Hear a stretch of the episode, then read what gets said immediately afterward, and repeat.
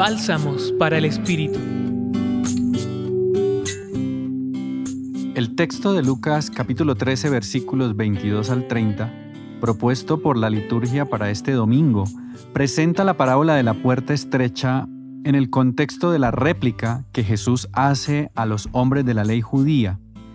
cuando reclaman a Jesús por desatar a una mujer encorvada en el día de reposo, exclusivo para la celebración del culto y la oración.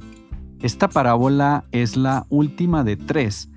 a través de las cuales Jesús quiere expresar un modo nuevo de interpretar la ley.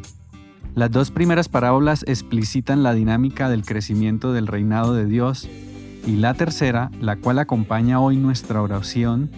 quiere señalar que al mirar el conjunto de leyes dadas al pueblo creyente para cuidar la dinámica de desenvolvimiento del reinado de Dios, no se puede olvidar que la ley está al servicio del ser humano y su desarrollo, y no lo contrario. La puerta estrecha es la imagen parabólica que permite a Jesús enseñar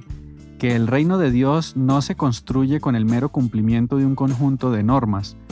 sino que exige, además de tener estas presentes, una mirada reposada sobre la necesidad y a partir de esta tomar decisiones asertivas que logren integrar la finalidad de la ley al actuar humano,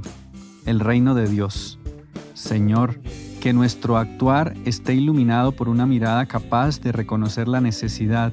más allá de las preferencias personales. Compartió para ustedes Ricardo Delgado Martínez, colaborador del Centro Pastoral en la Pontificia Universidad Javeriana. Escucha los bálsamos cada día entrando a la página web del Centro Pastoral y a javerianaestereo.com.